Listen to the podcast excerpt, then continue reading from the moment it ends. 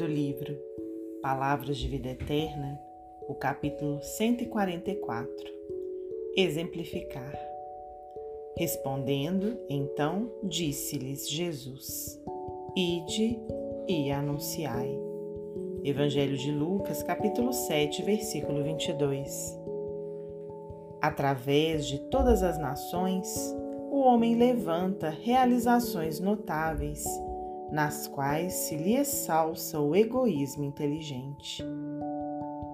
Em toda parte, repontam obras suntuárias, solicitando moderação e corrigenda, para que o abuso de poucos não agrave as aflições e as necessidades de muitos. Entretanto, porque o raciocínio rogue confrontações claras para estudos corretos, reconheçamos o realce, conquanto vazio e muitas vezes ruinoso de semelhantes cometimentos. Ninguém nega a amenidade do edifício caprichosamente construído para festas inúteis, embora não se lhe possa louvar o destino. É indiscutível a preciosidade do iate de luxo não obstante seja tão somente dedicada ao excesso.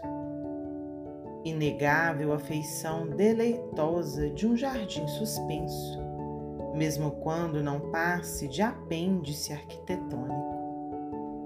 Belo espetáculo da fonte luminosa por distração na praça pública, apesar de se manter muito longe do proveito de um simples chafariz.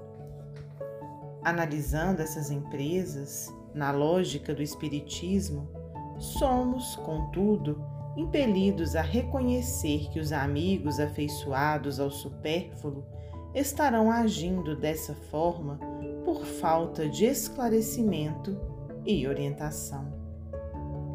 A experiência terrestre na atualidade não desconhece que é preciso ensinar aos homens a arte de alimentar e vestir conversar e conviver, a fim de que haja saúde, euforia, compreensão e harmonia na humanidade.